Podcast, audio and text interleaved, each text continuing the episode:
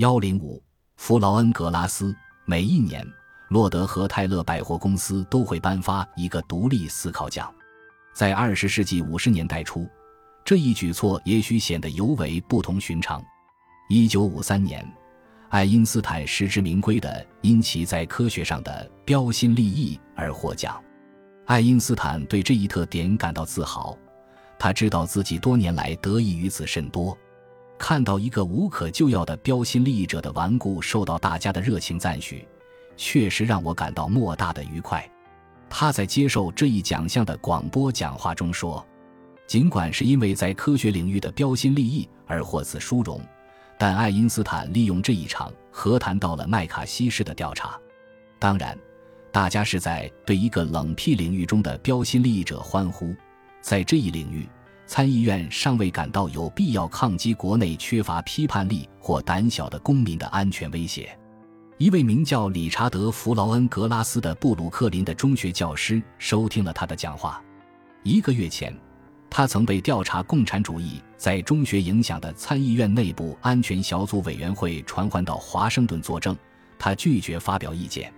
现在他想问爱因斯坦，他这样做是否正确？爱因斯坦回了信。并告诉弗劳恩格拉斯可以公开这封信。反动政客在设法向公众灌输一种思想，让他们怀疑一切理智的努力。他写道：“现在他们又来压制教学自由，知识分子应当如何来反抗这种罪恶？”坦率地讲，我看只有采用甘地所主张的那种不合作的革命方法。爱因斯坦说。每一位受到委员会传讯的知识分子都应当拒绝作证。爱因斯坦一直拒绝流行时尚，这不仅使他终生受益，也使他在麦卡锡时代固执己见。在那个时代，人们常常被要求说出别人的名字，并在对他们及其同事的忠诚调查中作证。爱因斯坦的做法却很简单：不要合作。正如他对弗劳恩格拉斯所说。他认为这应当以第一修正案所保证的言论自由为根据，而不是援引防止自己受到牵连的第五修正案作为托词。他说：“维护第一修正案，尤其是知识分子的义务，因为他们在社会中扮演着维护自由思想的特殊角色。”纳粹上台时，德国大多数知识分子都没有站出来声讨，这仍然使他感到惊骇。他给弗劳恩格拉斯的信发表后。所引发的轩然大波，甚至超过了他对罗森伯格案件的呼吁。全国的社论群起而攻之，《纽约时报》在这种情况下，爱因斯坦教授建议运用公民不服从这一人为的不合法力量，无异于以毒攻毒。爱因斯坦教授所反抗的情形固然需要纠正，但出路并不在于违反法律。《华盛顿邮报》他不负责任的建议。已经将他归入了极端主义者的行列，这又一次证明科学上的天才绝不能保证政治上的睿智。《费城问讯者报》看到一个颇有成就、获得无数荣誉的学者，竟然被为他提供避难所的国家的敌人用作宣传工具，真是特别可悲。爱因斯坦博士从星空中下来，染指意识形态的政治，结果令人悲叹。《芝加哥论坛报》发现一个人在某些方面智力超群。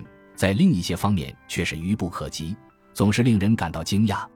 普维部落星报在所有人当中，他最应该知道是这个国家保护他没有落入希特勒的魔掌。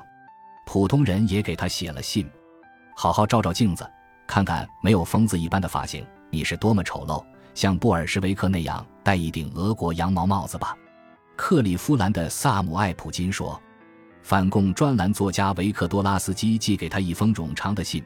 你最近对这个伟大国家的制度的攻击，最终使我确信，尽管你有许多科学知识，但却是个傻瓜，是对这个国家的威胁。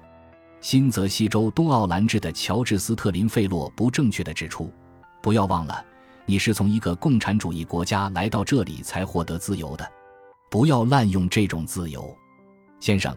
参议员麦卡锡也进行了责难，尽管语气因为爱因斯坦的身份而有所收敛。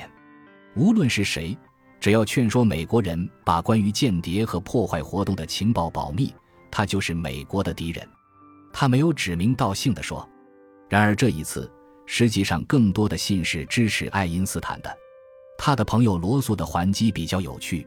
你们似乎认为，无论法律有多么坏，都应当遵守。哲学家给《纽约时报》写信说：“我不由得设想你们会判乔治·华盛顿的罪，主张你的国家应当回过头来效忠于伊丽莎白二世陛下。”作为一个忠诚的英国人，我当然举双手赞成，但只怕他在你们国家中得不到太多支持。爱因斯坦给罗素写了一封感谢信，悲叹道：“这个国家的所有知识分子，以致最年轻的学生，全都受到威胁。”弗莱克斯纳已从高等研究院退休，现居第五大街。他希望利用这次机会修复与爱因斯坦的关系。作为一个土生土长的美国人。我感谢你写给弗劳恩·格拉斯的出色的信。他写道：“如果在被问到个人观点和信仰时，绝对缄口不言，一般美国公民的地位将会更为高贵。”弗劳恩·格拉斯十几岁的儿子理查德说的话很令人心酸。在这样一个不安的时代，您的声明也许会改变这个国家的进程。这倒是有些道理。他说，他将终生珍藏爱因斯坦这封信。然后又补充了一句：“我最喜欢的科目也是你最喜欢的数学和物理学。现在我正在学习三角。”感谢您的收听，本集已经播讲完毕。喜欢请订阅专辑，关注主播主页，更多精彩内容等着你。